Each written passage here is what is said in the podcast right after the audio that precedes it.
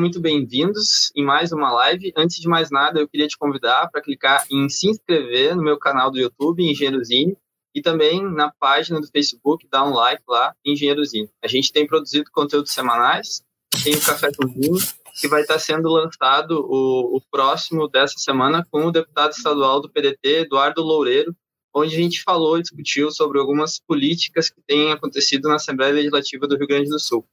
Hoje o nosso tema da live é sobre a mina de Guaíba. Para poder introduzir o tema, é importante fazer um questionamento sobre o que é desenvolvimento sustentável. Bem, a resposta certamente passa um conceito de sustentabilidade, que mensura o comprometimento econômico, social e ambiental de uma empresa. Esses três pilares formam o que se chama de tripé da sustentabilidade. E uma sociedade somente pode ser chamada de sustentável quando equilibra e consegue atender de forma harmoniosa estas três demandas. A observância da sustentabilidade é crucial no dentável, pois as questões econômicas, sociais e ambientais devem ser tratadas com o mesmo grau de importância.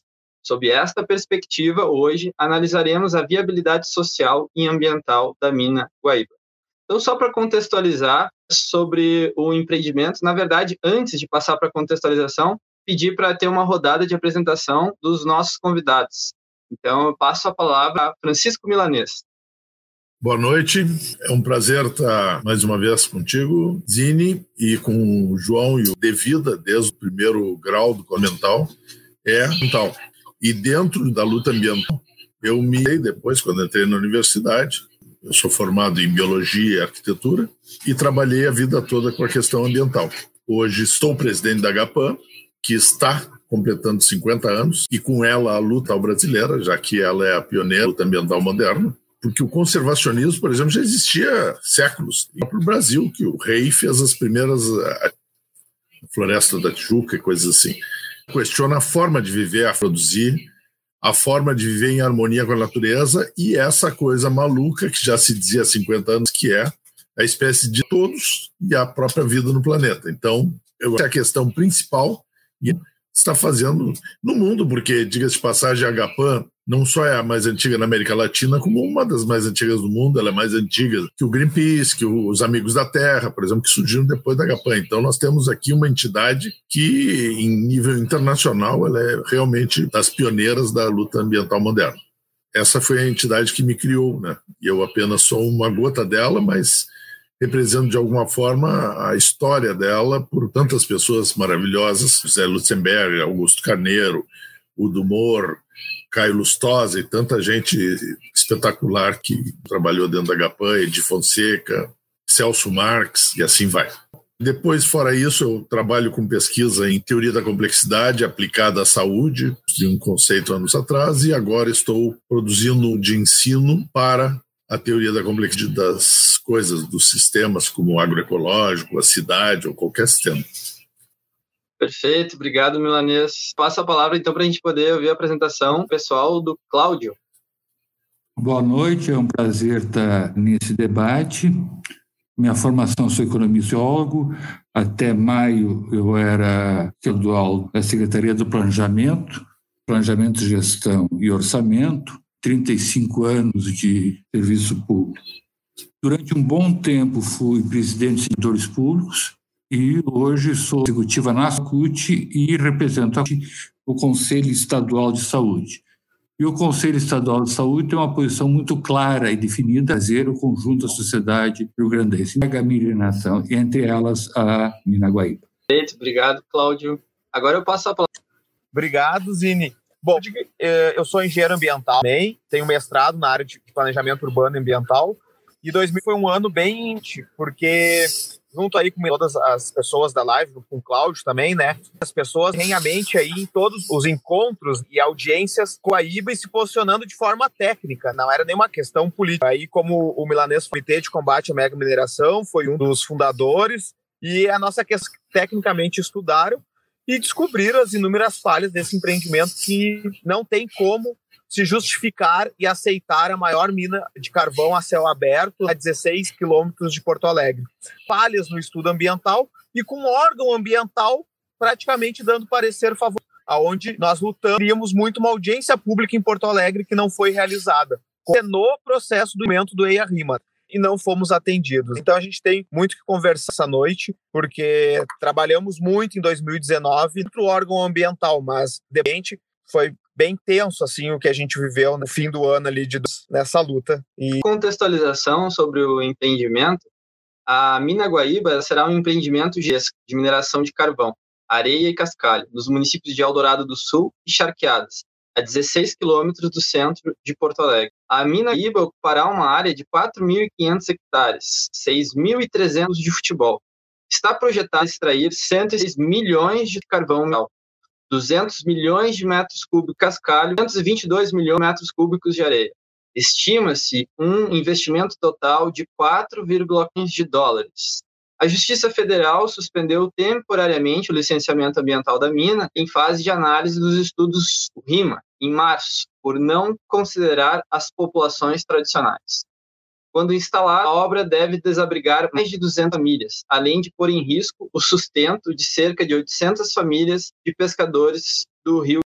Então, tem aqui alguns questionamentos para poder fazer algumas provocações. Eu vou encaminhar as duas primeiras para o mês. Uma seria sobre sustentabilidade. Apesar de ainda alguns conspiracionistas, terraplanistas, atualmente é consenso científico que a queima de combustíveis fósseis é a principal das mudanças climáticas que nós, aqui no Rio Grande do Sul, em 2000, e temos episódios de enchentes, desabrigadas, pessoas perdendo seus bens. A gente começou o ano tendo um período de estiagem. Mais de 300 municípios decretaram calamidade pública em função da falta de água, né? Faltou água para consumo humano, faltou água, impactou a agricultura, impactou a economia do estado e depois a gente tem de novo. E esses são os chamados efeitos climáticos e seus diversos impactos ambientais relacionados. Sob essa perspectiva, é razoável o tamanho investimento em extração de carvão mineral em 2020? E sobre tecnologia, o plano é, após escavar a mina, erguer uma estrutura complexa destinada a converter as reservas carboníferas em gás natural sintético, GNS, fertilizantes e metanol, minimizando o potencial poluidor do carvão. Assim, o empreendimento não seria sinônimo de desastre ambiental. Entretanto, indústrias de gaseificação nos Estados Unidos e China tem histórico de impactos ambientais, dificuldades tecnológicas e instabilidade. Poderia comentar sobre essas tecnologias de uso mais limpo do carvão milanês? Sim, eu poderia comentar. Em primeiro lugar, toda tecnologia, por mais limpa que seja assim dita, tem um custo ambiental forte. No caso do carvão, é enorme. É tão enorme que na Europa toda os principais utilizadores de carvão, como Inglaterra e Alemanha, estão fechando todas as minas de carvão. Então, ela é uma tecnologia completamente do passado, não tendo carvão e estão parando de. Os custos ambientais, o que ela causa para a população, não pagam a energia que ela gera, nem o lucro que ela possa dar em impostos, seja lá o que for, para a sociedade. Bom, também é importante dizer que aonde nós chamamos mineração no Brasil, como é o caso da pura mineração, que é Minas Gerais, é o estado mais endividado do Brasil. Portanto, o discurso de que ela melhora a economia, se melhorasse a economia, Minas Gerais não seria endividado e de uma população, sendo o estado que mais minerou e que tudo lá é minério. Eu já trabalhei em Minas, tu chuta uma pedra, é minério. Ouro, tem tudo. E é paupérrimo. Então, isso é o discurso. Segundo, carvão é hoje a energia só comparável, talvez, à energia nuclear. Quando se fala em risco de que faz mal o carvão, a gente tem que falar de risco, porque nuclear ela tem um problema, o lixo atômico é um problema, a própria usina é um problema. Veja-se o acidente agora no Japão, já teve Estados Unidos, já teve acidente na Rússia. Isso é o risco. Se não acontecer nada, se não acontecer o um acidente, já se mostra em vários nucleares, ainda assim ela tem uma poluição. Agora, o carvão não é risco, é certeza. Quando a gente está falando, por exemplo, vai acabar com a qualidade do ar na zona metropolitana, onde vive metade dos habitantes do Rio Grande do Sul, nós estamos afirmando. Risco é risco estourar uma barragem Brumadinho, risco fazer de proteção e entrar água na mineração. Isso é risco. Esse carvão vai ser extraído para ser queimado ali, porque é um carvão que não vale exportar, é um carvão de baixa qualidade, então ele vai ser queimado ali. Queimado na forma de gás, queimado na forma que quiser. Veja se a celulose está ali. Iba que queima minimamente, muito menos, e polui. Com um precipitador eletrostático, produz a 99% do particulado do ar, que é praticamente micropartículas da queima do carvão. Só que o 1% que sobra num precipitador eletrostático para a saúde é a menor fração que entra lá dentro do alvéolo e às vezes na circulação sanguínea. Então, esses discursos são discursos. A verdade é o seguinte: hoje a energia mais barata do mundo, estás falando de tecnologia, a mais barata era a eólica, a energia do vento, e hoje a mais barata é a solar já. Eólica, nós temos capacidade de produzir duas vezes e meia consumimos no Estado, para começar, porque está aumentando a tecnologia e vamos ter. Se tem o cálculo de quanto poderíamos produzir, talvez para o Brasil todo, só no estado do Rio Grande do Sul.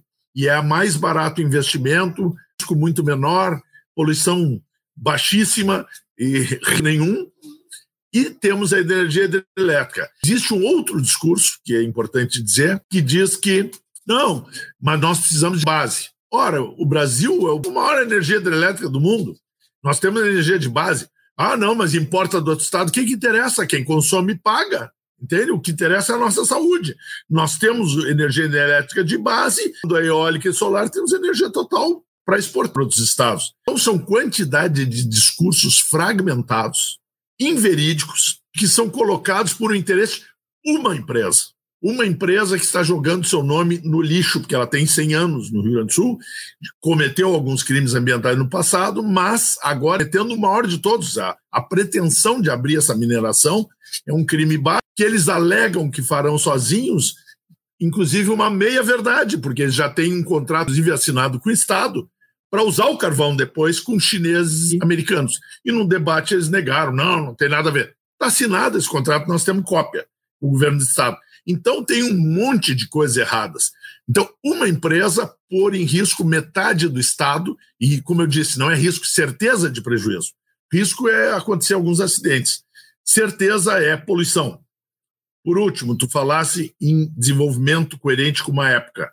O mais importante para mim, além da certeza do mal para a saúde de todos, é destruir o futuro do Sul porque virar minerador como Minas, o Rio Grande do Sul foi, há 50 anos, pioneiro na questão ambiental, primeiro órgão municipal, primeiro órgão estadual, lei de agrotóxicos, várias coisas nós somos pioneiros no Brasil. Saneamento, comparando com outros estados, muito bom, e etc. Isso atrai hoje as empresas mais modernas, os paulistas querem morar aqui, ninguém quer morar em São Paulo, carioca, professores de universidade de qualidade estão pedindo transferência para cá, querem criar seus filhos aqui. Ter uma usina de carvão e uma mineração a 15 quilômetros do centro da capital significa ninguém mais nem inteligente, de futuro, de tecnologia, empresa limpa, vai se instalar no estado minerador. Nós vamos queimar a história do Rio Grande do Sul, que hoje é um grande atrativo, e vamos voltar atrás no estado e vamos atrair quem? Outros especuladores que querem tirar o que podem, como um desmatador, como um agricultor de veneno, e todas essas pessoas, eles querem tirar o que pode, depois, se a terra estiver destruída, eles vão embora, fazem na Amazônia. O Rio Grande do Sul vai atrair esse tipo de pessoas e vai repelir. Ninguém pensa que, ah, não, mas eu pinto de verde ali a mineração e os caras vão querer morar do lado. Não vão. Destrói os futuros mais belos do Brasil, porque é um estado bastante ainda educado, com excelentes universidades, excelentes universidades públicas e privadas. Então, nós temos tudo para o futuro, um futuro sustentável. E aí, um governo de Estado, promessa de emprego, imposto pouquíssimo, ele destrói, essa mina destrói muito mais emprego, nós já fizemos esse cálculo várias vezes, destrói muito mais empregos do que gera, porque as pessoas dizem, não, vai gerar mais tanto, mas quantos ela vai tirar? Ela vai vender cascalho, como eles se orgulham, cascalho e areia para toda a região metropolitana. E o mundo que trabalha com cascalho e areia vai perder seu emprego. Significa que, por exemplo, o assoreamento do rio Jacuí, que é a agricultura estúpida que se pratica no estado ainda, esse assoreamento vai ter que se pagar a draga, porque hoje elas tiram de graça, mineram para construção civil e liberam o canal quando estão trabalhando corretamente. Hoje estão com GPS, elas estão bem mais corretas. Então, este trabalho nós vamos ter que pagar para tirar o assoreamento, porque eles vão produzir toda a areia. E o mais interessante de tudo que não é dito, o Rualdo tem levantado bastante, a cristalina da zona metropolitana, o futuro da água, já que os rios, nós estamos conseguindo ir totalmente a qualidade dos rios, com agrotóxicos e resíduos industriais, ali tem a água do futuro. Não é risco também, vai acabar com os lençóis freáticos e artesianos dessa região. Todo o resíduo, orgulhosamente, não vai ter barragem. Vai ter uma barragem, mas não de resíduos vão ser colocados no meio da mina, metros de profundidade. A Alemanha fechou, ano retrasado, o Vale do Ruhr, a última mina, e eles vão gastar 60 milhões de euros por ano, por ano, para manter, produz mais continuar bombeando. Se eles pararem de bombear, porque aquilo é tudo seco, vai ficar um buraco de 100 metros, parar de bombear, a água invade e vai para o resíduo envenena toda a água subterrânea, que não tem como desenvenenar, não é que nem rio, a água subterrânea não vai embora. Então, não é risco, é certeza, porque vão fazer a mesma bobagem, palhaçada que fizeram em Arroio dos Ratos e outros lugares, que é parar de bombear, deixar a água invadir de novo, vão botar uma terrinha, botar uma graminha em cima e soja é recuperação ambiental. Isso não é recuperação ambiental. Isso é contaminação para sempre do lençol subterrâneo. Obrigado, Milanês. Eu vou encaminhar a próxima pergunta para o Cláudio. O Cláudio, que é ser estadual de saúde, sociólogo, servidor aposentado da Secretaria Estadual de Planejamento. E eu queria fazer dois questionamentos, Cláudio. O primeiro relacionado à mobilização. Em 21 de junho, três jovens do movimento global Fridays for Future, o FFF, liderado pela ativista sueca Greta Thunberg, realizando manifestação em frente ao Palácio Piratini, cobrando do governador Eduardo Leite uma postura de defesa das energias limpas como arma de combate às mudanças climáticas. Como tu avalia esta linha de ação? Pode surtir efeito, mobilização? E uma segunda pergunta de cunho mais político, assim, responsável pelo empreendimento, a Copelme, é a maior mineradora privada de carvão do país, dentro do mercado industrial, 8% do total do mercado de carvão mineral nacional. Sob o ponto de vista energético, cooperação de recursos naturais não renováveis, Cláudio. Eu acho que as duas questões são extremamente relevantes. Primeiro, o que está sendo feito no Rio Grande do Sul é um atentado ao Estado, ao seu povo. O milanês colocou bem está sendo aberta uma mina, e a intenção deles fazer isso, e a nossa intenção é não deixar que eu faça, e essa mobilização, esse ato na frente do Palácio é algo importante e necessário. Nós temos que fazer muito mais de mobilização, muito mais de denúncia, muito mais de chamar a atenção da sociedade sobre esses graves atentados contra o povo para mim é um atentado, é criminoso isso. Carvão, ele foi importante na história do início do capitalismo, séculos atrás. Hoje, dono, porque já se percebeu o malefício que traz. Ele não traz benefício, ele traz malefício. Hoje nós temos alternativas muito melhor do que o carvão. O carvão sempre foi ruim. Mas agora a coisa fica muito e ainda mais na situação que nós estamos. Nada justifica que a saúde da região metropolitana de Porto Alegre.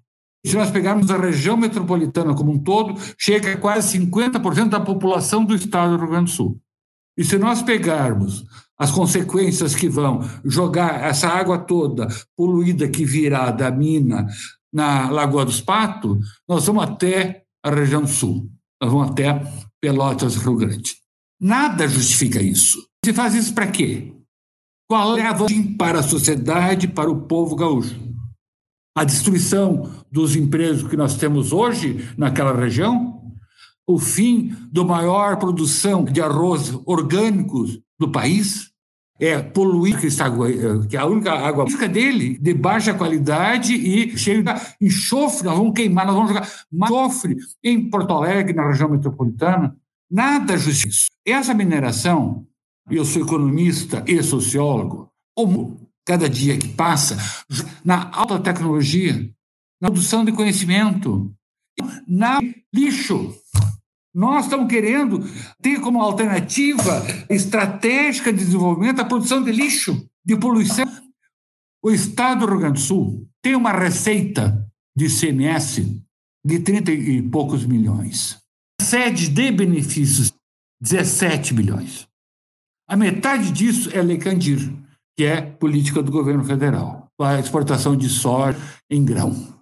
A outra metade, isso são benefícios dados pelas empresas, seja GM, Souza Cruz, Brahma, Gerdau, Randon, etc. As grandes empresas.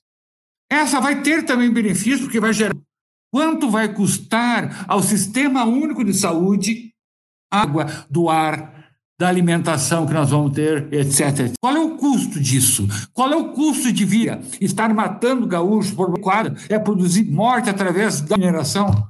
Nada justifica isso, do ponto de vista da racionalidade humana, de garantir a vida humana. Que nós temos que preocupar nos dias de hoje? Como que nós vamos criar desenvolvimento? Como que nós vamos tornar a sociedade gaúcha muito mais evoluída, muito mais democrática, muito mais participativa, muito mais uma renda mais equilibrada e mais distribuída. Ação de renda em que uma empresa vai se apropriar do ambiente do território do Estado do Rio Grande do Sul, vai poluir, vai jogar nós e vai embora. E quem é que paga a reclusão do Estado do Rio Grande do Sul? Quem é que paga a destruição que provavelmente jará em cima toda? A destruição de uma riqueza, a maior riqueza que a humanidade vai começar a destruir. Por quê? Para dar algum lucro para alguma empresa? Qual é a justificativa razoável? Por que será que tal do Estado do Rio Grande do Sul não faz audiência pública? Nós chamamos a FEPAM para um debate no Conselho Estadual de Saúde nos disseram, nós não temos parecer, portanto, nos manifestar. A Secretaria Estadual de Saúde, nós cobramos exigindo que a Secretaria fizesse estudos necessários como ficará o ar, já que é responsabilidade sua, como ficará a água, como ficará as condições de saúde pública decorrente da poluição gerada pela Nada disso foi feito. Por que será? Porque o governo do Estado, deve, o governador deve ter entre seus financiadores econômicos da mina ou de coisas do gênero. Então, essa discussão aprofundar, nós temos que saber, o Estado do Rio Grande do Sul, e que nós tenhamos conhecimento dos malefícios que esse projeto vai trazer ao conjunto do Rio Grande do Sul. Em benefício de quem? Eu acho que de ninguém, a não ser do dono da empresa, que vai faturar bolsos. E eu, como engenheiro da divisão de saúde, eu não fui chamado para dar nenhum parecer ou fazer alguma Você avaliação. Não foi tu e ninguém foi chamado. Inclusive, abastecimento de água para um milhão e relatos né? de, deter, ah, de, determinados órgãos do Estado em que as pessoas que estavam estudando, apontando a necessidade de fazer esse estudo, foram pressionadas a suspender esses estudos. É, tempos, um governo que se diz do lado científico, nos bastidores. Ele fala, ele fala... discurso da ciência, como faz no Covid, aplica a ciência, aplica os interesses econômicos.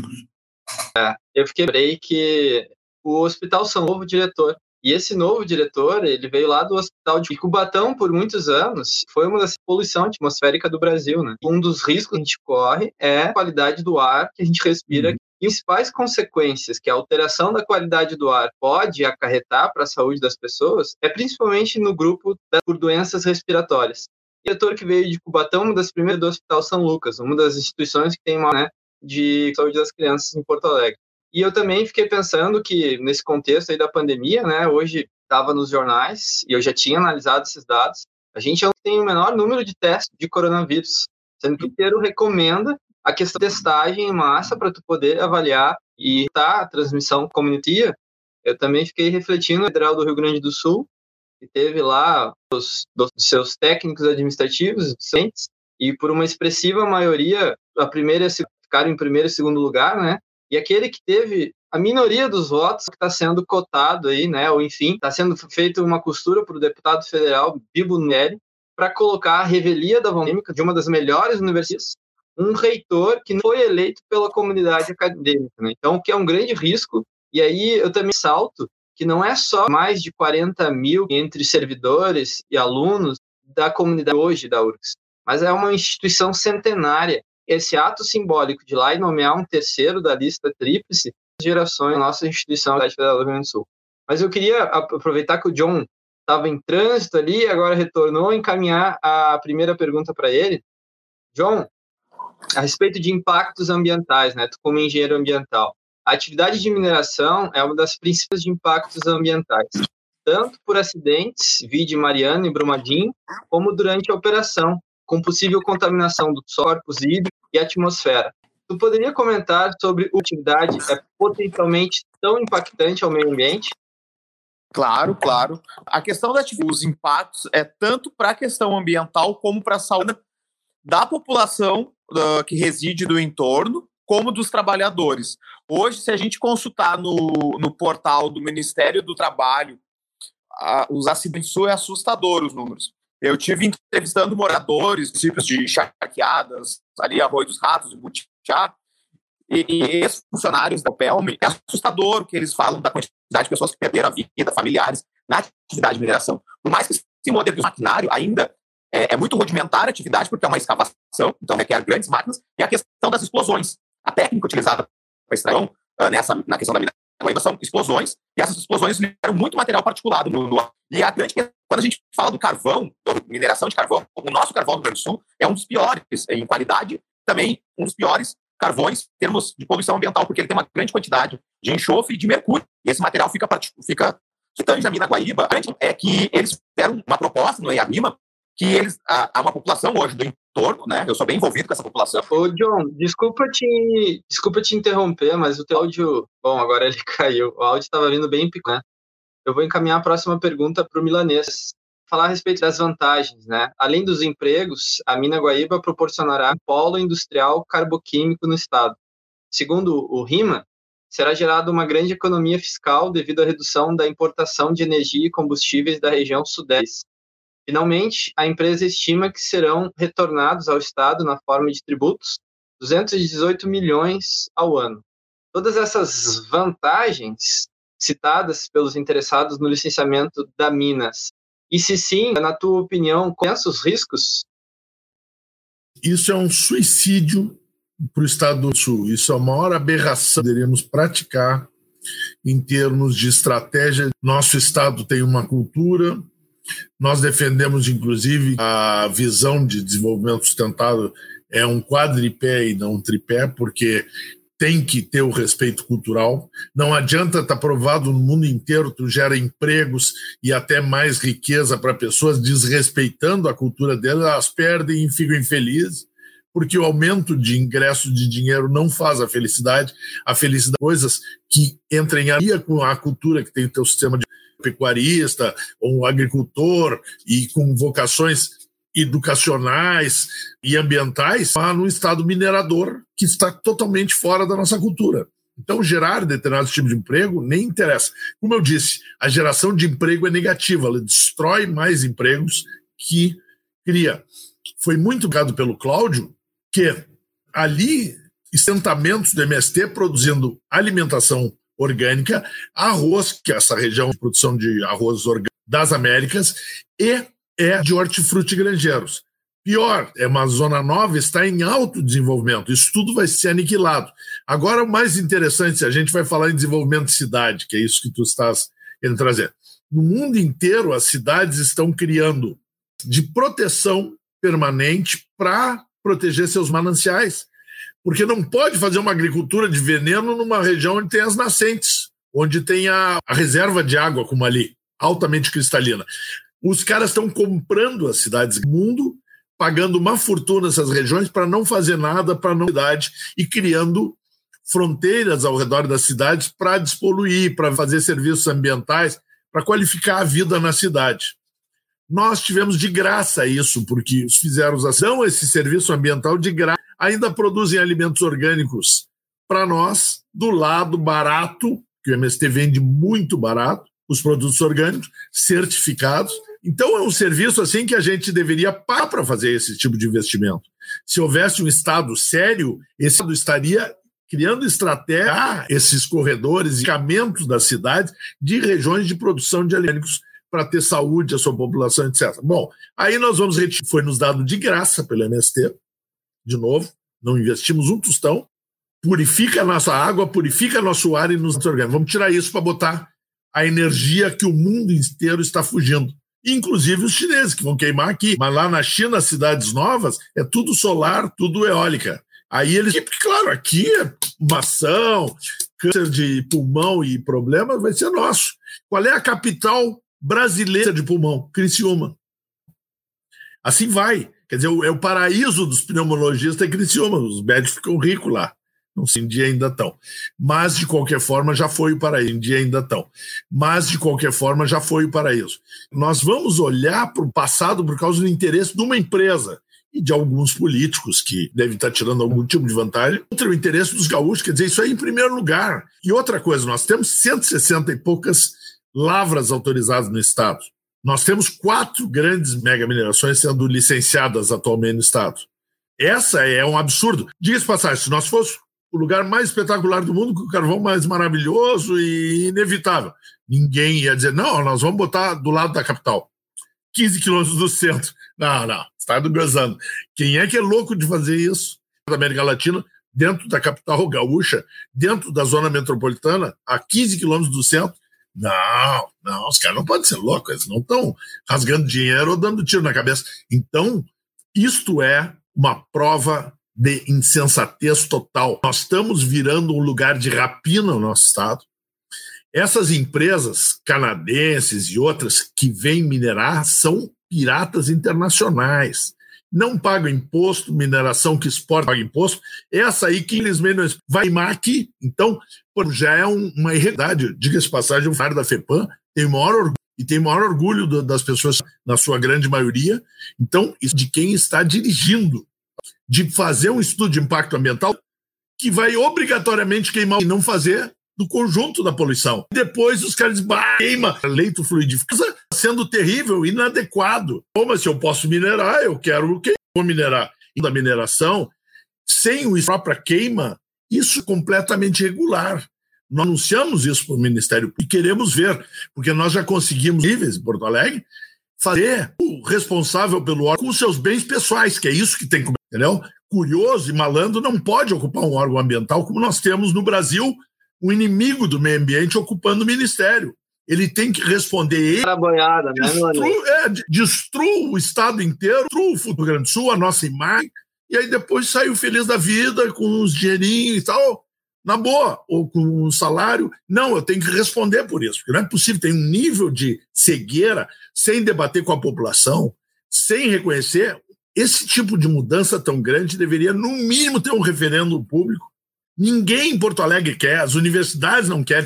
Tem algum setorzinho lá, algumas pessoas que trabalham na área que vêm chance de conseguir um emprego, uma consultoria. O resto ninguém quer, nenhuma pessoa sensata quer isso. Como é que pode acontecer? Bom, é uma total ausência. Eu estava falando né, da população que está no território, nesses 5 mil hectares. E essa população do Apolônio de Carvalho e também o condomínio rural Guaíba City, nesse plano que fazem da mina, em sete anos eles ficam. Então vai se minerar por sete anos e eles vão removendo aos poucos a população. Isso se apresenta como um plano, segundo a Copelme, sustentável e alinhado com a ONU. Assim, queria que ficasse um diretor da empresa da Copelme por sete anos vizinho dessa mina, para ver se ia aguentar.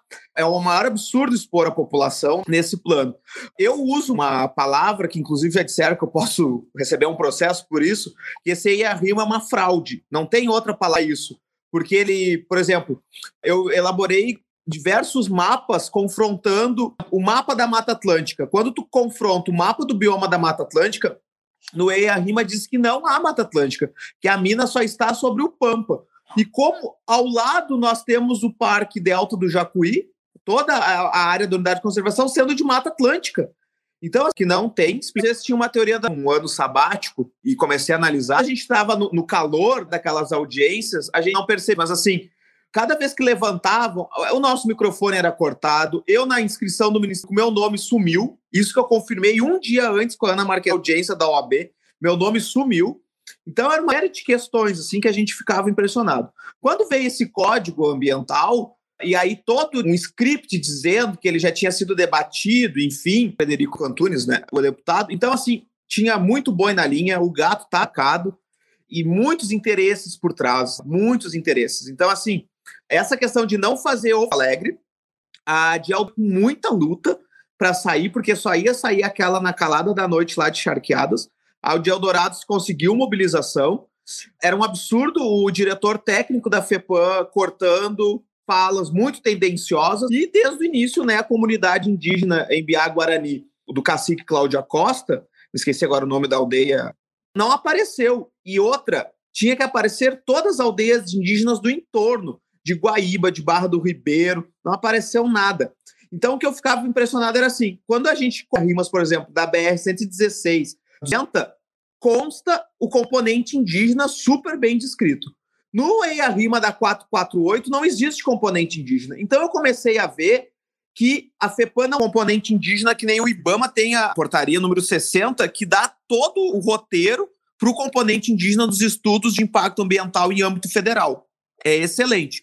A FEPAM não tem esse protocolo. Daí eu fui questionar o órgão ambiental, ou por isso mesmo. Daí eu comecei a estudar vários outros EIA-RIMAS, não aparece o componente indígena. Porque a gente sabe que tanto que a ação civil pública que foi aberta com componente indígena, a princípio, foi a primeira para conseguir barrar essa mina. Abrir ações civis. Nós temos mais de 10 áreas. A da Mata Atlântica, dos pescadores, do componente indígena, da população ali afetada, dessa questão da que não ocorreu em Porto Alegre. Então, assim, é uma série de questões. E como o Milanês falou ali, esse empreendimento não existe mitigação de impacto ambiental. Eu sou engenheiro, o Milanês é biólogo, né? E não tem como tamanha magnitude dele minimizar. Se que fizeram ali a lagoa de 740 hectares expor a água do processo de mineração ter a DAN, que é a, a drenagem ácida de mineração da mina Guaté, porque tu vai para Criciúma, tu se apavora com, a, a, com as áreas de DAN, região do entorno. Então, assim, influências indignado, porque parece que lidando com amadorismo, é um órgão ambiental sério, né, a FEPAM, o próprio estado do Rio Grande do Sul, e a gente está falando do, do, do, primeiro estado, da, da, primeira ONG ambientalista aqui, o primeiro comitê de bacia foi no Rio Grande do Sul, Código das Águas, e, e tudo isso foi abaixo. Foi um verdadeiro deboche da cara da sociedade, dos ambientalistas, e um empreendimento muito tendencioso, porque há muito promotor que fica em cima do muro, tendo essa questão política, a audiência na Assembleia vergonhosa, assim, vergonhosa, como se perdeu, e tem uma série de outras questões, né?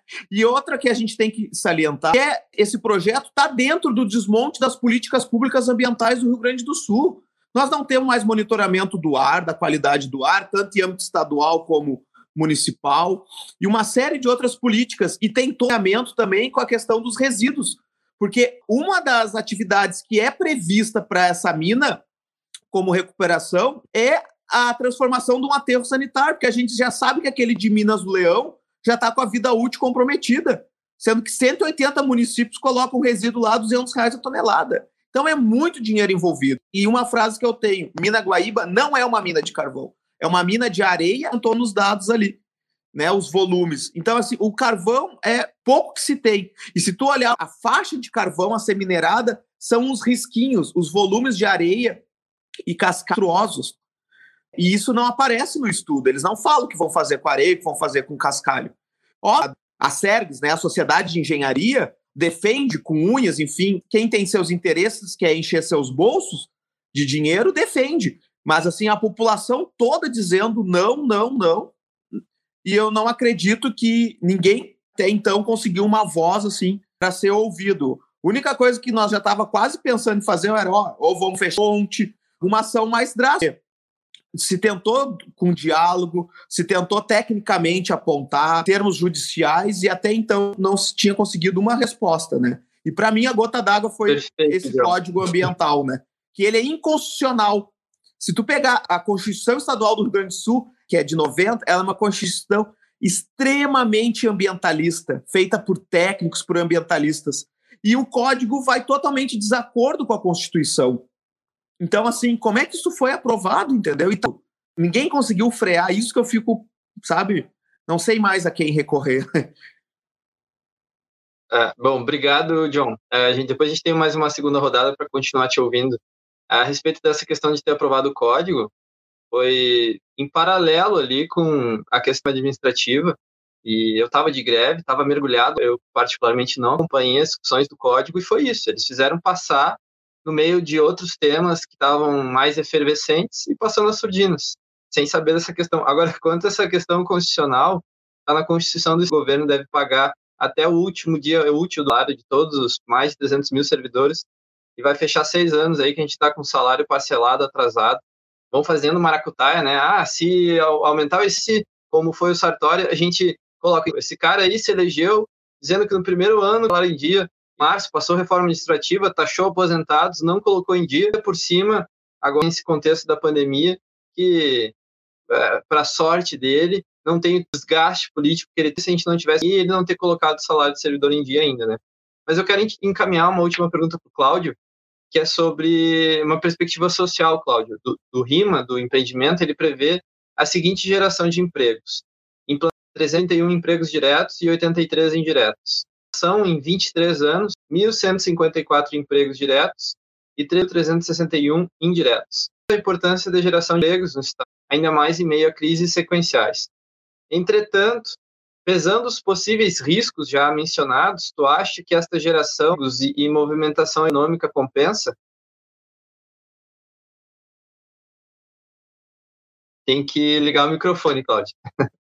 Perdão, perdão, perdão. Uh,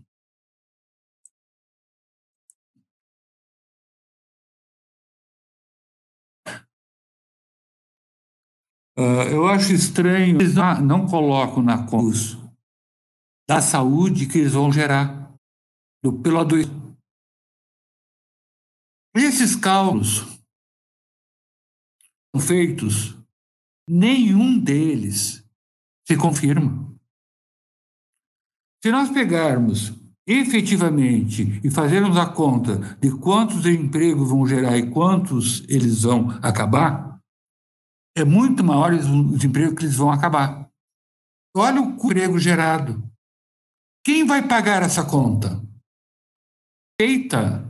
Então, uh, pegar um, uh, teve uma empresa aqui do Rio Grande do Sul em que prometeu na conta de uma nova fábrica, gerar tantos mil empregos.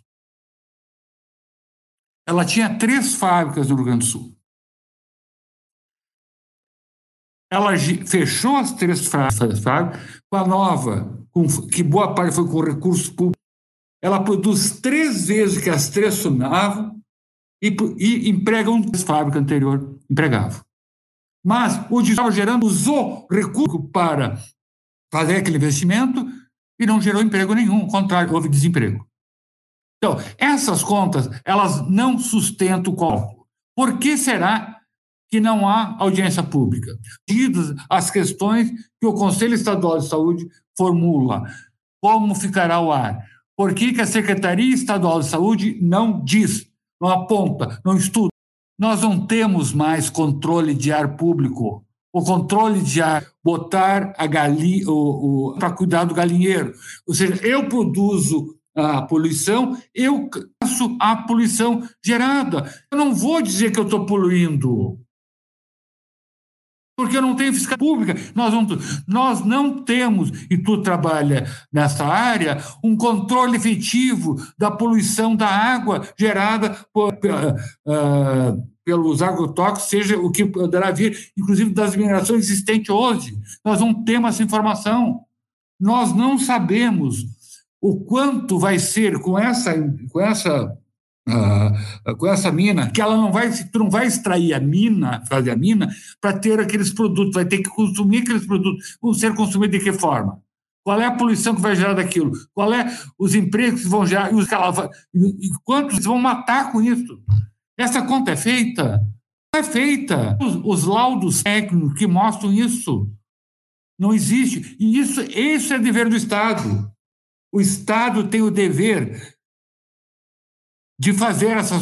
A Constituição brasileira, a luta do povo brasileiro, colocou lá que a saúde é direito de todos e dever do Estado. Não podemos, no empreendimento dessa. A, a, aqui do centro de Porto Alegre, da, da, da grande, da grande metrópole do, dos gaúchos, né? sem estudos efetivos de qual será a repercussão na vida das pessoas. Eu não posso fazer isso. Isso é irresponsabilidade, isso é crime ambiental, isso é crime contra a economia popular, é crime contra a saúde pública. Essa é uma discussão que nós temos que fazer. E isso tem que ser feito, exigência da Constituição exige isso. Rasgar todos os princípios básicos da democracia, troca de benefícios econômicos de alguns, é inaceitável. Isso nós, sim, efetivamente, né, organizar a resistência, organizar a mobilização, organizar a luta, fazer com que todas essas questões efetivamente sejam enfrentadas.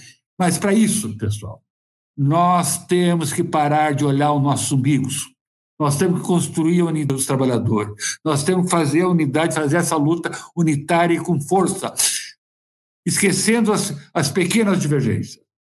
Vamos organizar unitariamente uma resistência em defesa da vida, em defesa dos direitos. Nós estamos sendo atacados nos direitos, seja na pandemia, seja nas mudanças da, dos direitos trabalhistas, a, a privatização em massa que está acontecendo no Brasil e no Rio Grande do Sul, os ataques que, o, que, que tu bem colocou ah, ao servidor, e etc, etc, etc. Ou seja, nós temos o dever político de internacional e do capitalismo brasileiro. E é nesses momentos desorganiza tudo e reorganiza tudo. Então, nós temos que aproveitar esta crise e nos organizarmos de forma ampla, unitária, para fazer esse enfrentamento e construirmos nesse processo de uma forma, uma sociedade mais justa, mais igualitária e mais democrática. Isso é possível, desde que a gente assuma ah, o nosso papel história e construirmos um país livre, democrático e justo. Obrigado, Cláudio. Tem uma última pergunta aqui para o Francisco. O John caiu ali, não sei se ele teria, vai reconectar. É, eu também fiquei reflexivo, Cláudio, essa questão dos ataques né, aos servidores. E não é só assim de quem está ocupando o espaço de poder atualmente, ou, bom, eu acompanho desde que eu fui nomeado servidor em 2015 e já passei por dois governos, né? e candidato a vereador em Porto Alegre, seguindo uma dica que eu recebi lá no ensino médio da minha professora de literatura sobre como poder melhorar a argumentação para a redação, ela me, me recomendou ler os editoriais dos jornais. Hoje eu retorno a, a ler os editoriais dos jornais, mas não pensando em uma, um vestibular, mas pensando em poder pensar é, a política à luz de diferentes perspectivas, né, que é bem democrático, eles têm diferentes visões. E aí tem no do jornal Zero Hora a opinião do grupo RBS. E é todo dia eles metralhando o servidor público.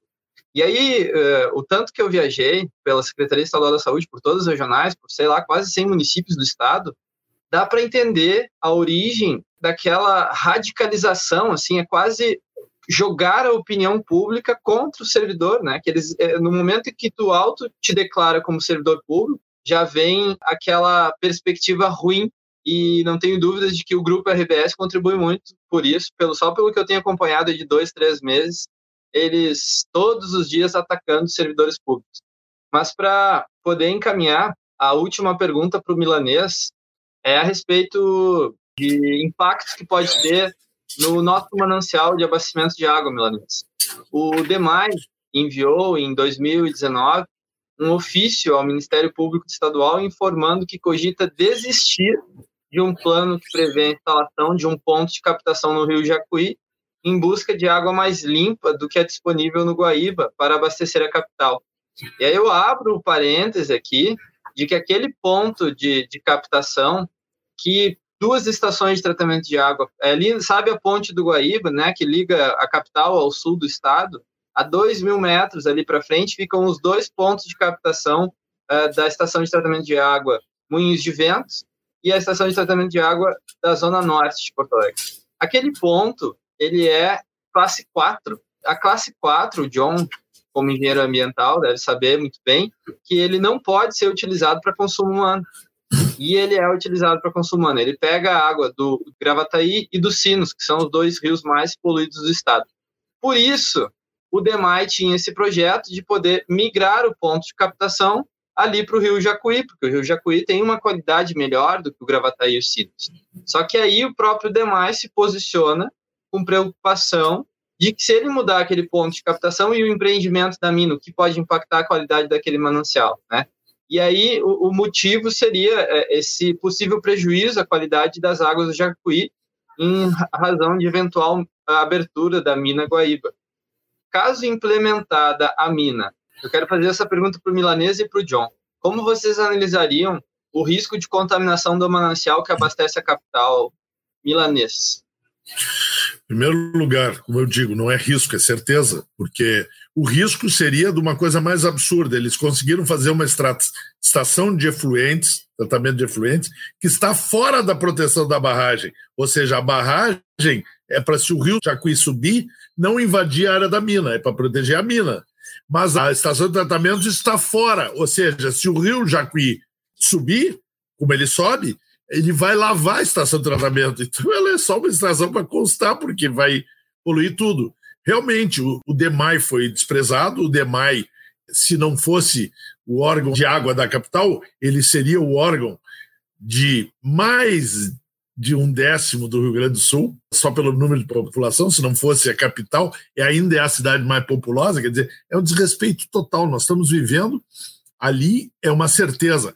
Nós não falamos que essa poluição também vai prejudicar um parque deltaico, que foi uma luta gigantesca da GAPAN, coordenada pelo Udo Mor, arquiteto Udo Mor, que foi a criação do Parque Deltaico do Joaquim, que é uma, é uma dádiva para Porto Alegre. Ninguém tem um arquipélago preservado no centro da cidade como Porto Alegre tem. Então nós vamos botar em risco isso. Quer dizer, essas pessoas, com certeza, eles não pretendem ter filhos nem descendentes, porque é uma ninguém faria esse tipo de maldade por dinheiro nenhum do mundo. E eu vi, e não quero, não posso deixar de comentar, porque é uma coisa muito frequente, um rapaz aí nos comentários dizendo que não havia nível de discussão aqui, falando dos debatedores. Então eu quero dizer para esse rapaz que deve ser jovem, e a ignorância do jovem é perdoável, né? Por isso eu como professor vou dizer, não mede a competência dos outros pela tua, porque tu pode acabar prejudicado. Só porque tu sabe que a mina é strip mining, tu acha que as pessoas não sabem, tu acha que as pessoas. São três explosões de dinamite por dia, que tu acha que é pouquinho, que você fraquinhas. Isso aí sozinho não precisava nem queimar o carvão, já gera um particulado espetacular no ar da região metropolitana. Então, a gente tem que olhar para os caras e dizer assim: pô, esses caras estão aí há quanto tempo? no mínimo algum conhecimentozinho eles têm. Só porque a pessoa não é técnico da tua área, não quer dizer que ele não conheça muitas outras áreas, inclusive a tua. Isso é uma resposta carinhosa para nossa audiência. É, na verdade, o Fernando Cantini, que fez esse comentário, ele é professor da Universidade Federal do Rio Grande do Sul. É, e até estendo o convite para a gente talvez poder promover uma live e ter uma participação. Eu tive um tanto quanto dificuldade de. Ah, não sabia. Então aí ele está meio inadequado para o conhecimento de... dele, está meio inadequado para uma pessoa que é professor, não poderia estar tá num, num serviço público, na minha opinião. Mas é democracia, eu respeito a opinião dele, claro. Só não respeito que ele diga que eu não sei o que estou falando, porque eu sei. É isso que eu não respeito. Esse, é, eu tive dificuldade de compor a mina, porque várias pessoas declinaram do convite. Né? Eu não sei se há algum receio de declaração, de retaliação, mas eu queria dizer que eu fico aberto a quem estiver nos ouvindo, e até porque, é, embora é, eu tenha o meu posicionamento, eu acho que é importante a gente ouvir a, diferentes perspectivas, e nessa live a gente tem majoritariamente uma visão que é contrária. Então, eu gostaria também de poder ouvir quem é a favor, até para a gente poder promover um, um, saudável de um debate. Né? Mas eu queria ouvir do John, que é engenheiro ambiental, sobre a questão dos possíveis impactos na qualidade da água bruta a ser captada pelo DEMAI e abastecer a água para consumo humano de Porto Alegre. Bom, uh, assim, Zini, a, a, grande questão é que o EIA-RIMA não apresentou as informações dos planos de bacia do Lago Guaíba e nem do plano de bacia do Baixo Jacuí e do Alto Jacuí, que deveria aparecer essas informações. É interessante se destacar que quando se elaborou o plano de bacia do Jacuí, quem estava de presidente é um funcionário da CMPC Celulose, que também já foi do lago. Há um alinhamento das questões ambientais, desde o tempo do zoneamento, que tiraram o site do ar, com a questão da Braskem, da CMPC, da Copelme e com algumas lideranças da Fiergs. Então, assim, há muitas informações nesses instrumentos que não confere e também não aparece no EIA-RIMA. Outra informação interessante dos bastidores foi uma solicitação da, da Ana Pellini, quando era secretária estadual do Meio Ambiente, ela pediu para o diretor do DEMAI para dar a carta de anuência para colocar no EIA Rima sobre essa questão da água. E ficou meio condicionado, ó, elabora a carta e nós emitimos de forma rápida a LO para ET da Serraria. E depois teve uma audiência pública com o diretor do DEMAI disse que não tinha ainda sido emitida essa carta. Ele nem tinha essa informação. O DEMAI emitiu a carta de anuência, está na página 6 mil e pouco. E o que, que acontece? É, realmente, não aparecendo as classes, que eu digo que é fraude, porque não aparece quais são as classes no EIA-RIMA atual.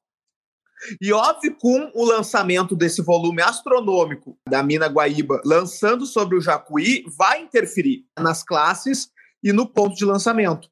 Isso é certo que vai interferir, só que no EIA Rima não apareceu essa questão das classes, porque a gente já sabe que inúmeras classes do Guaíba são classe 4. A única coisa que poderia, pela resolução né, do, do CONAMA 357, seria harmonia paisagística e navegação, e não pode fazer mais nenhum outro uso essa questão das classes das águas não aparece no EIA-RIMA. Ela foi totalmente omitida. Não aparecem informações sobre a real situação e confrontando com os lançamentos que está previsto, que os volumes são astronômicos, porque mesmo tendo essa bacia de contenção para os rejeitos, se romper essa bacia, todo esse volume de resíduo, essa água de drenagem, vai para o Jacuí e vão para o Guaíba.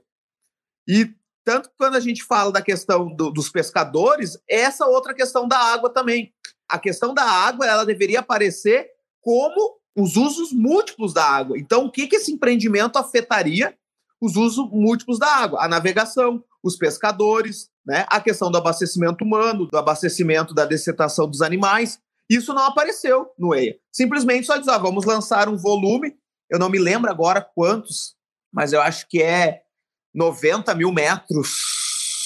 Não me lembro agora, é um volume astronômico por hora, assim. Só que eles não dizem o, o que vai trazer de impacto, porque essa é a questão. Essa tecnologia apresentada por rebaixamento do lençol freático, eu já conversei com engenheiros do mundo inteiro, de vários países, enfim, e que trabalham com hidrologia. Não é como foi apresentado no EIA-RIMA, que seria como, ah, bombeamos o lençol freático. O lençol freático, como a gente sabe, tu não tem controle, né? É muito incerto, ele muda conforme também a precipitação pluviométrica, enfim. E essa área precisa fazer esse rebaixamento de lençol freático, por isso que vai ter esse volume astronômico de água. E qual é o problema? Que essa água vai ter contato com carvão. E com contato com carvão, ela pode dar o efeito de acidificação da água pela drenagem ácida, pela acidez do nosso carvão. Não dá para mexer, ponto. É só isso esse local não dá para mexer, não dá para minerar, tem que deixar como está, o que for, principalmente por essa questão hídrica. Porque tu vai mexer, tu vai fazer desvio de dois cursos d'água, que é o arroio pesqueiro e o jacarezinho, que esses arroios vai também mexer com volume grande de recursos hídricos. Assim, ó, é certo que vai comprometer a qualidade de água que abastece 2 milhões de pessoas. Isso é certo, não tem outra variável. Assim como vai comprometer o ar da região que já está comprometido. E como o milanês falou, que é, é o ponto também que eu bato. A questão do polo carboquímico não existe como dizer, ah, não, o polo carboquímico é um outro processo. Sim, mas ele aparece no EIA-RIMA. Aparece lá no mapa da planta industrial polo carboquímico. Então ele é bem pequenininho perto da mina. Só aparece informação em uma tecnologia que já sabe que é o único lugar que tem essa gasificação aí da cota nos Estados Unidos e não deu certo. As variáveis mais impactantes em recursos naturais é a questão recurso hídrico e a poluição do ar, né? Isso o Rualdo também explica muito bem, o professor. A universidade é incansável em, em mostrar né, os impactos desse empreendimento. Eu me preocuparia muito é com essa questão da água, porque depois do desastre, eu estive em Mariana, não tem mitigação. Aquela fundação criada, Renova, eu fui lá visitar eles, eles já torraram quase oito que foi feito pelo Ministério Público e tá lá. A população tá lá, tu mexe ainda no fundo depois do, do dano ocasionado, não tem mitigação. Não tem como. Já aconteceu. E nós não queremos que aconteça aqui uh, no Rio Grande do Sul isso. Bah, John, agora dá para entender, Cláudio, por que, que eu não fui chamado tecnicamente para dar um parecer em relação a, na perspectiva de saúde, né? Chamar um engenheiro químico que atua no Vigiago há cinco anos para poder avaliar os riscos mapeados, eu acho que esse empreendimento não seria aprovado, né? Mas enfim, Cláudio, para a gente encerrar, fazer uma última pergunta para ti.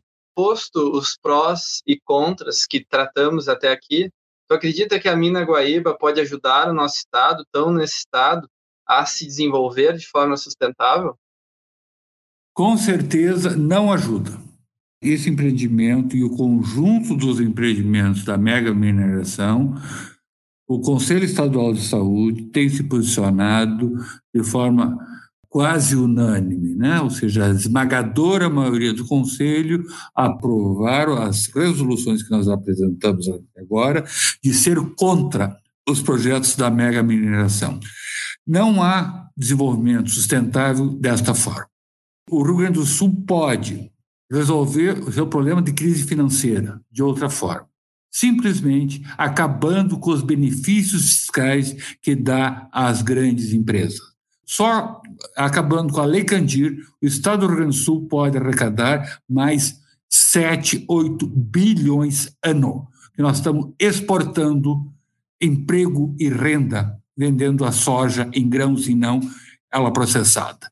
Deixamos de arrecadar os cofres públicos do Estado do Rio Grande do Sul mais em torno de 7, 8 bilhões com benefícios às empresas como GM, que na época da crise econômica internacional, a única fábrica da GM no mundo que tinha lucro era da GM, era aqui em Gravataí, pelos benefícios fiscais fornecidos pelo Estado do Rio Grande do Sul. Isso mostra o problema não é o Estado, o problema é os benefícios fiscais que se concede a essa empresa. Então, nós poderíamos ter um Estado com muito mais recursos para poder ter uma boa educação, pagando os salários dos professores de forma adequada, termos uma saúde pública adequada, hoje o Estado do Rio Grande do Sul, em vez de colocar os 12% quando manda a Constituição, não chega a 6%, 6% do, do orçamento. Essas questões são simples. Nós podemos mudar o Estado do Rio Grande do Sul com o fim dos benefícios fiscais dos grandes empresários e pegar esses recursos e aplicar nas áreas sociais. Aí nós vamos ter um grande desenvolvimento, um potencial de qualificação e de produção de conhecimento que faça com que a alta tecnologia seja o nosso motor e não a destruição da natureza através de megas minerações ou coisas do gênero que não contribuem com nada. A energia, hoje eu tenho energia limpa, bem mais barata. Isso foi dito aqui e, e vários estudos mostram isso. Né? Nós podemos ter outras fontes alternativas de energia muito melhores que, nós, que eles querem usar. Nós podemos ter uma qualidade de vida. Isso, a qualidade de vida é um diferencial que gera o desenvolvimento. O que querem fazer é destruir com a nossa vida, destruir com os nossos recursos nacionais, destruir com aquilo que mais atrai no Estado. Eu tenho uma posição muito clara. Sou contra e eu acho que nós temos que organizar a mobilização para evitar esse desastre ao nosso povo. Obrigado.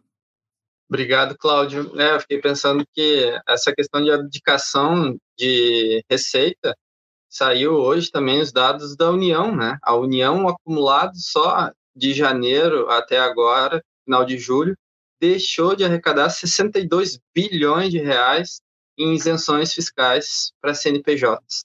E aí, quando a gente é questionado como servidor público, a gente tem portal de, da transparência, todo mundo pode ver o salário de todo mundo que é servidor público. Agora, a gente tem transparência sobre esses 62 bilhões de reais, qual o retorno que tem para a sociedade disso? Porque é uma abdicação de receita, né? Esse, esses recursos poderiam estar sendo investidos em áreas como a questão agora que a gente está no contexto da pandemia, e talvez até salvando vidas, né? Mas eu queria agradecer muito pela participação de vocês e vou liberar uma rodada só para uma mensagem de despedida de um minuto para cada um, e aí passo uh, a palavra para o milanês. Primeiro lugar, me despedir de todos, agradecer a oportunidade de estar conversando aqui. Diferente do que acha Paulo Ricardo, eu gosto de debate gosto de crítica. Fui criado abaixo de crítica, eu não gosto é de ofensa. Eu não preciso desqualificar o meu adversário para dizer que ele não sabe o que está falando. Isso é muito equivocado, porque isso não é democrático. Nós estamos vivendo um grande risco de fascismo em nível internacional. Né?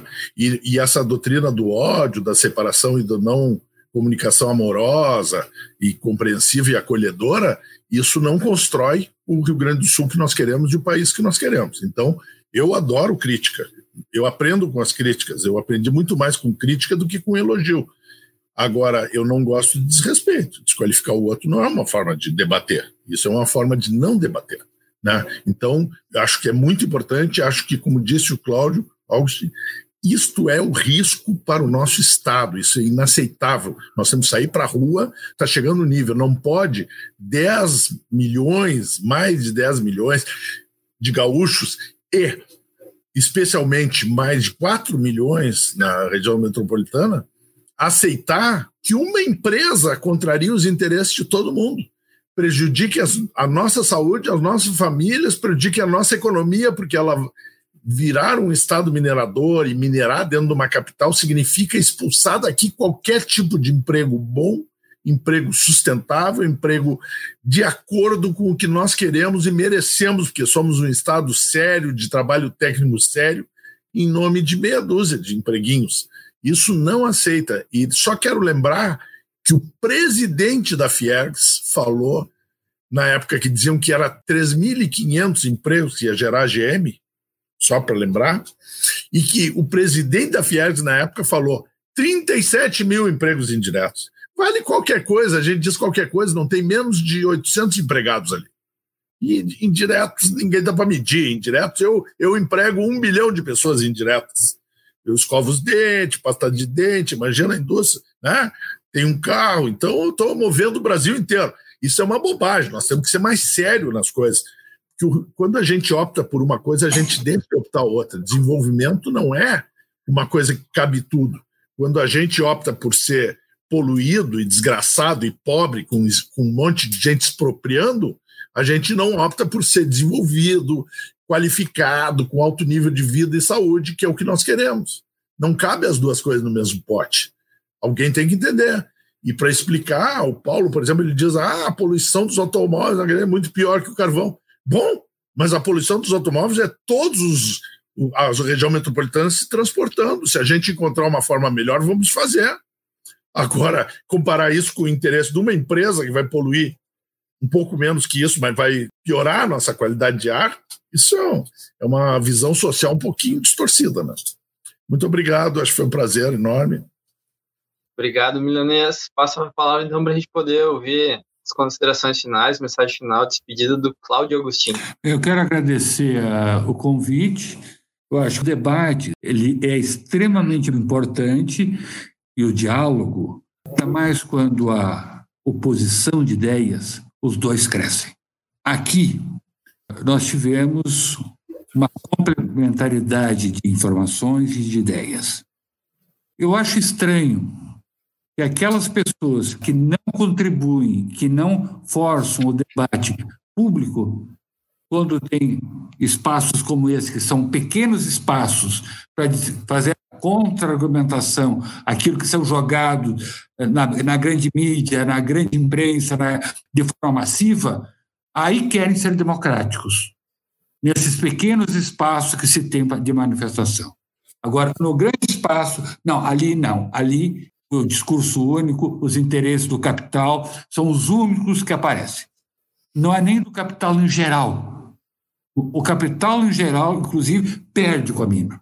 Pode ganhar um capitalista ou dois capitalistas, mas o capital, enquanto reprodução e exploração dos trabalho, do trabalho, não ganha com isso.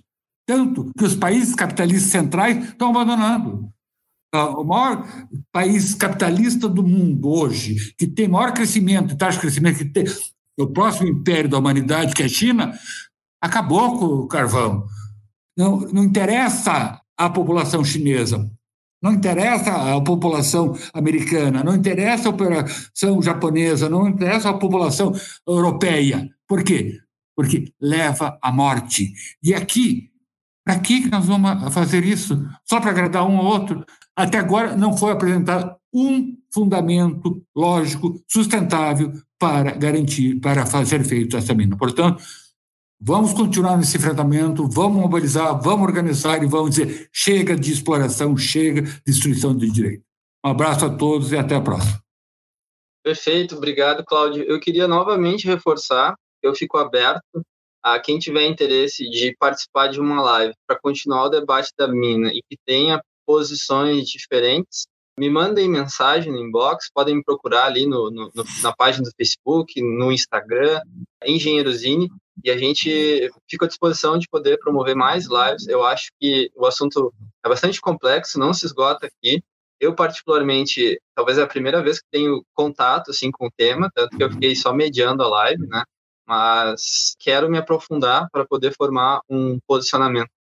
Queria agradecer muito o Milanês, presidente da HPAN, por ter topado participar desse bate-papo com a gente, o Cláudio Agostinho, presidente do Conselho Estadual de Saúde, também o John, acho que deu algum problema de conexão ali, engenheiro ambiental, e com as excelentes contribuições para o debate nessa, eu acho que é uma das sexta-feiras mais frias de Porto Alegre desse ano de 2020, né? Não sei se a da semana que vem vai ser tão fria quanto essa, mas a gente aqui sextando, né, debatendo sobre a mina de carvão da região metropolitana de Porto Alegre. Então, eu queria desejar um forte abraço para vocês e um excelente final de semana.